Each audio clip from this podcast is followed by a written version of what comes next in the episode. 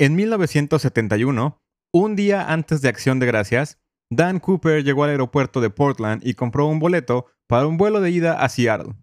Este era un viaje corto de rutina, solo tomaba 30 minutos, pero se ha convertido en uno de los vuelos más famosos de la historia. Cooper secuestró el avión, pidió 200 mil dólares en efectivo, cuatro paracaídas y en algún momento del vuelo saltó del avión y desapareció en la oscuridad de la noche para siempre sin dejar ni un solo rastro.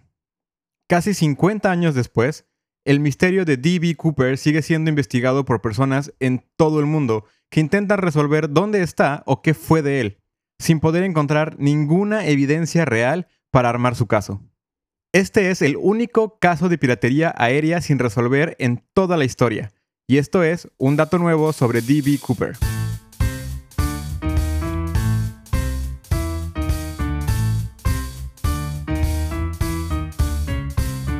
Abordar un avión hoy en día es un proceso que puede ser extremadamente tedioso, con varios filtros de seguridad que hay que pasar. Pero antes, tomar un vuelo era mucho más sencillo, y los secuestros aéreos eran mucho más comunes. Entre 1968 y 1972 hubo 326 intentos de secuestro aéreo en el mundo. De todos, el único que no se ha resuelto es el caso de Dan Cooper. Dan Cooper, que es el nombre falso que el hombre usó para su boleto, tomó el vuelo de Portland a Seattle el 24 de noviembre de 1971, a las 2.50 de la tarde, abordando un Boeing 727 de la aerolínea Northwest Orient. Iba vestido con un abrigo, traje y corbata negra, camisa blanca y tenía un maletín negro también. Era la imagen perfecta de un elegante hombre de negocios. Cuando entró al avión, se puso unos lentes de sol, se sentó en la fila vacía que había hasta atrás, justo en medio de los tres asientos, prendió un cigarro y pidió un whisky. El avión despegó y Cooper le dio un sobre a una de las sobrecargos. Dentro del sobre había una nota escrita a mano, donde decía que tenía una bomba y que ella tenía que sentarse a su lado. La sobrecargo, que era Florence Schaffner, se sentó asustada y él abrió su portafolio solamente lo suficiente para que ella viera ocho barras de dinamita. Cooper tenía exigencias bastante específicas. Quería 200 mil dólares en efectivo en billetes de 20 dólares y cuatro paracaídas. En dinero de hoy en día son aproximadamente 1.300.000 dólares. También exigió que hubiera un camión de recarga de combustible listo para rellenar el avión en cuanto llegaran a Seattle o explotaría la bomba. Schaffner fue a la cabina para alertar a los pilotos y otra de las sobrecargos se quedó con Cooper. Ella era Tina Moglow. Durante el resto del vuelo se sentó junto a él y comunicó todo lo que quería a los pilotos a través del interfón.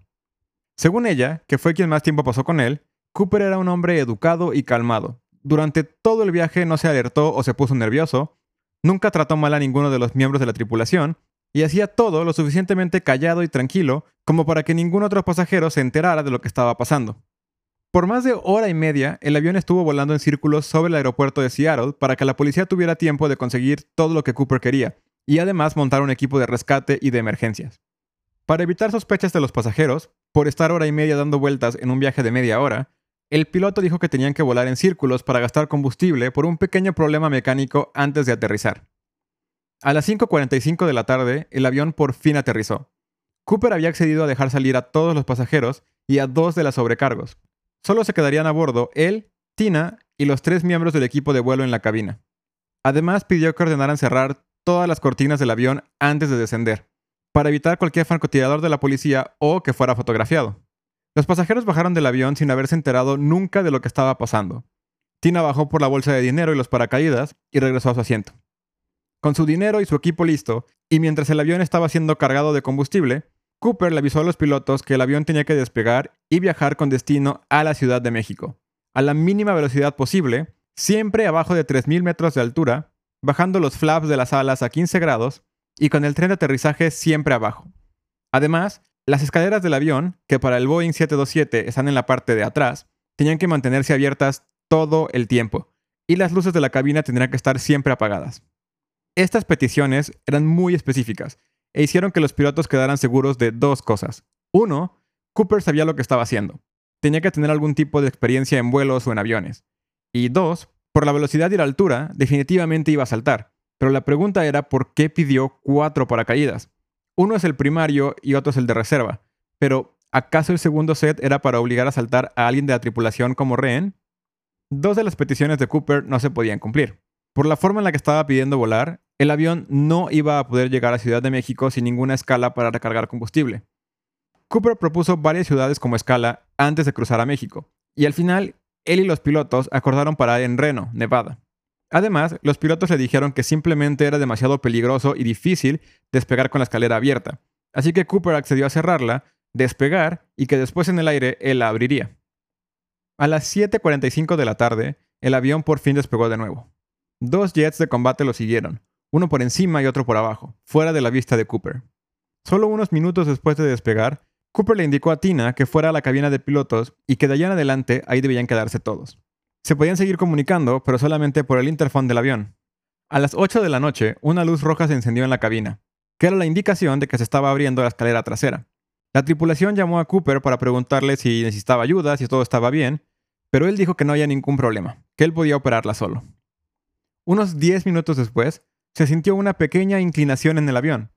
Los pilotos sospecharon que Cooper acababa de saltar y que el rebote de la escalera había causado la turbulencia. Se comunicaron con la torre de control para informarles de su sospecha, pero no podían estar seguros de nada porque no podían ir a ver, y los aviones de combate tampoco habían visto nada porque el cielo estaba completamente oscuro. Dos horas después, a las 10 y cuarto, el avión aterrizó en Reno con la escalera todavía desplegada. Un equipo de policías entró a revisar el avión, pero no solamente no encontraron a Cooper, sino que tampoco encontraron prácticamente nada de evidencia. Había una corbata negra con un sujetacorbatas dorado, ocho colillas de cigarro y dos de los cuatro paracaídas. No había ningún rastro de la bomba o del dinero. Y además, antes de hacer que Tina lo dejara solo, Cooper le pidió la nota escrita de regreso, así que la única prueba de su escritura es el nombre que escribió en el boleto de avión. Dos palabras, eso es todo. La policía entrevistó a la tripulación y a algunos pasajeros, que lo describieron como un hombre blanco de unos 40 años, con cabello y ojos oscuros, de complexión delgada y más o menos un metro ochenta de altura. Con esa información, la policía creó una serie de dibujos que son la única prueba que tenemos hasta hoy en día de la apariencia física de Cooper. Ahora que sabían más o menos a quién buscar, tenían que saber dónde buscar. El avión siguió una ruta aérea llamada Victor 23, y asumiendo que la sospecha de los pilotos era cierta, Cooper había saltado más o menos a las 8.13. Así que la policía utilizó esta información para trazar una línea y tratar de descifrar dónde había caído. Se calculó que la zona más probable era unos 40 kilómetros al norte de Portland, una zona de bosque y montañas cerca del lago Lewis. Pero las variantes eran tantas que localizar un punto en específico era demasiado difícil. Así que el FBI montó un área de búsqueda bastante grande, en un terreno complicado que además fue aún más difícil por el clima. Cuando Cooper saltó, había una fuerte lluvia que duró varios días y hacía muy complicado moverse por el terreno o poder ver algo desde los helicópteros. Después de días de buscar, ni un solo rastro de Cooper o del paracaídas, del dinero o de la bomba fue encontrado. La siguiente pista para encontrarlo fue buscar el dinero. Un mes después del secuestro, el FBI hizo públicos los números de serie de los billetes que se usaron para pagar el rescate, y varias empresas y periódicos ofrecieron recompensas a quien pudiera encontrar algún billete de la serie que pudiera dar información sobre dónde estaba Cooper. Pero nunca se encontró ni uno solo de los billetes, hasta casi 10 años después. En febrero de 1980, un niño de 8 años llamado Brian Ingram estaba acampando con su familia en el sur de Washington, en una playa llamada Tina Bar, a la orilla del río. Cuando estaba excavando para hacer una fogata, encontró tres paquetes de dinero enterrados en la arena, que juntaban 5.880 dólares. Desde el robo del avión, Cooper era una leyenda en todo Estados Unidos, y la familia del niño lo sabía, y sabían que estaban buscando el dinero que había robado. Así que llevaron los paquetes al FBI y se comprobó que los números de serie de los billetes eran exactamente los mismos que los que se le dieron a Cooper. Pero encontrar el dinero dio más preguntas que respuestas. ¿Cómo había llegado el dinero hasta esa playa a 30 kilómetros de donde se sospechaba que Cooper había caído? La respuesta más lógica, viendo un mapa, sería que Cooper soltó parte del dinero en un pequeño río y que el dinero flotó hasta el río Columbia para quedar varado en Tina Bar. El problema es que la corriente del río Columbia corre hacia el lado contrario, así que sería imposible que el dinero hubiera llegado ahí. La única opción para que la corriente lo haya puesto ahí sería que la zona de búsqueda estuviera completamente mal y que Cooper hubiera caído en otra parte, donde la corriente sí hubiera acabado llevando los billetes a la playa, aunque fuera algo improbable. Pero un gran problema era que los paquetes de billetes eran independientes, y pensar que la corriente los arrastró por kilómetros y aún así acabaron todos juntos en exactamente el mismo lugar suena improbable. Para muchos, el hecho de que estuvieran los tres paquetes juntos era prueba suficiente de que alguien los había enterrado ahí a propósito. Además, faltaba un billete de uno de los paquetes. Y una prueba más para esta teoría es que el material del fondo del río se había excavado y tirado en la playa en 1974 para hacer el río más profundo. Y el dinero parece haber sido encontrado encima de esta capa de sedimento. Y si es así, eso quiere decir que tendría que haber sido enterrado ahí en algún punto después de 1974. Pero aunque los billetes estaban casi destrozados por el tiempo, las ligas de goma que los unían seguían intactas. Y estudios que hicieron los investigadores del caso encontraron que esas ligas no podrían haber durado más de un año en el agua o al aire sin protección antes de desintegrarse. Así que para seguir sin daños, tendrían que haber sido enterradas menos de un año después del salto. Después de descubrir el dinero, se hicieron muchas investigaciones de la zona y de las nuevas alternativas de dónde pudo haber caído Cooper, pero siguen sin encontrarse ninguna señal de él, del paracaídas o de ningún otro billete. Muchos creen que la realidad es mucho más sencilla y que Cooper simplemente no sobrevivió al salto. El terreno donde pudo haber caído es montañoso y con un bosque muy cerrado, haciendo que encontrar una buena zona de aterrizaje fuera muy difícil. Además, cuando saltó, el cielo estaba completamente oscuro y había una tormenta que no solo causaba lluvia, sino nubes que hubieran hecho completamente imposible ver cualquier cosa desde el avión. Así que Cooper se aventó totalmente a ciegas. El paracaídas que utilizó no era maniobrable, así que una vez abierto no lo podía girar para buscar un área segura. Tenía que esperar que el viento de la tormenta lo llevara a un buen lugar. E incluso si lograba caer, un traje no es el mejor atuendo para caminar en un bosque bajo la lluvia a menos de 15 grados centígrados. Pensar que Cooper murió es una conclusión aburrida, pero bastante probable. Sin embargo, mucha gente cree que el hecho de que nunca se encontrara un cuerpo o alguna de las pertenencias de Cooper quiere decir que sobrevivió y siguió su vida normal. Además, hay evidencia suficiente para creer que era un paracaidista con experiencia. No solo sabía cómo debía volarse el avión para un salto en paracaídas, sino que sabía qué avión tomar para tener la escalera trasera para poder saltar. Y ese mismo avión fue el que usó la CIA para enviar suministros de guerra a Vietnam justamente por la útil escalera. Además, mientras el avión volaba en círculo sobre Seattle, supo identificar el terreno debajo de ellos e incluso apuntó a dónde había otra alternativa de aterrizaje, en la base militar de McHort, a 20 minutos del aeropuerto. Todo esto apunta a que Cooper tenía alguna especie de experiencia militar, tal vez como paracaidista militar de fuerzas especiales. Pero al mismo tiempo, alguien con esa experiencia hubiera sabido que era imposible que el avión llegara a Ciudad de México sin escalas.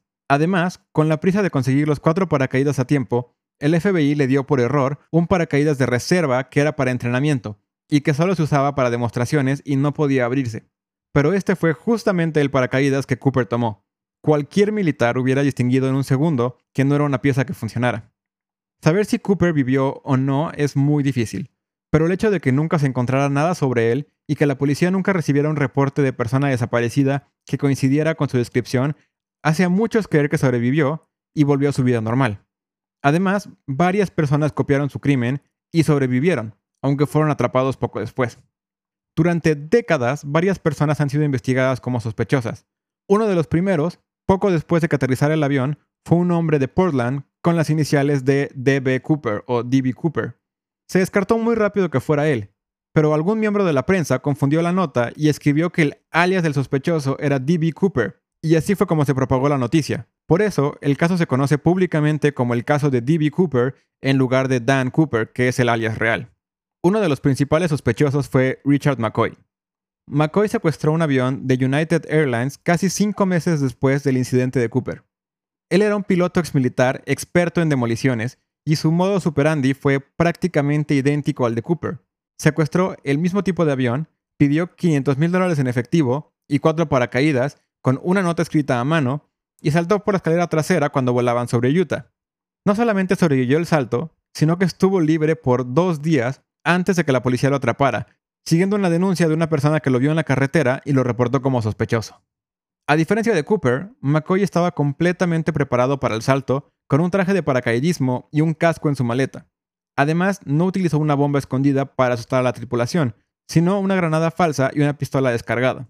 Después de ser arrestado, Cooper nunca negó ni aceptó ser D.B. Cooper, pero no podemos saber mucho más porque solamente dos años después de entrar a la cárcel, se escapó robando un camión de basura. Tres meses después, el FBI logró encontrarlo, pero empezó un enfrentamiento armado y acabó muriendo a manos de un agente del FBI. Su experiencia encajaba perfectamente con lo que se buscaba de Cooper, pero su apariencia física no. Por ejemplo, Cooper tenía ojos oscuros y McCoy tenía ojos azules. Cooper fumaba y pidió whisky, pero McCoy era un mormón devoto que no podía fumar ni tomar. Además de que tenía un acento sureño muy marcado, y Cooper siempre fue descrito como sin acento específico. Las tres sobrecargos que habían visto a Cooper estaban seguras de que no era él. Además, McCoy hubiera tenido 29 años al momento del secuestro, no 40. Probablemente solo fue un imitador. Otro sospechoso fue Dwayne Weber. Weber fue reportado al FBI por su esposa después de que en su lecho de muerte le confesara yo soy Dan Cooper. Ella no conocía la historia y pensó que no significaba nada, pero cuando le contó a un amigo las últimas palabras de su esposo, se enteró de toda la historia y avisó al FBI. La investigación arrojó que Weber tenía toda una vida pasada de crimen y que estaba viviendo bajo un nombre falso después de haber sido expulsado de la Marina. Su esposa reportó que Weber usualmente tenía problemas en la rodilla por un supuesto salto en paracaídas y que a veces hablaba dormido y tenía pesadillas sobre dejar sus huellas en el avión. Aún más sospechoso, su esposa asegura que solo un año antes de que se encontrara el dinero en Tina Bar, él la había llevado a la playa, a ese lugar, y decía que tenía un valor sentimental muy importante para él. Al final, el FBI lo descartó como sospechoso porque sus huellas digitales no coincidían con ninguna de las 66 huellas que se recolectaron del avión. Y además, no había ninguna evidencia fuera de las palabras de la viuda. Para muchos, este sospechoso es especialmente frustrante, porque coincide muy bien con la descripción física de Cooper, y habría una prueba muy fácil para saber si es él o no. Pero el FBI perdió la evidencia.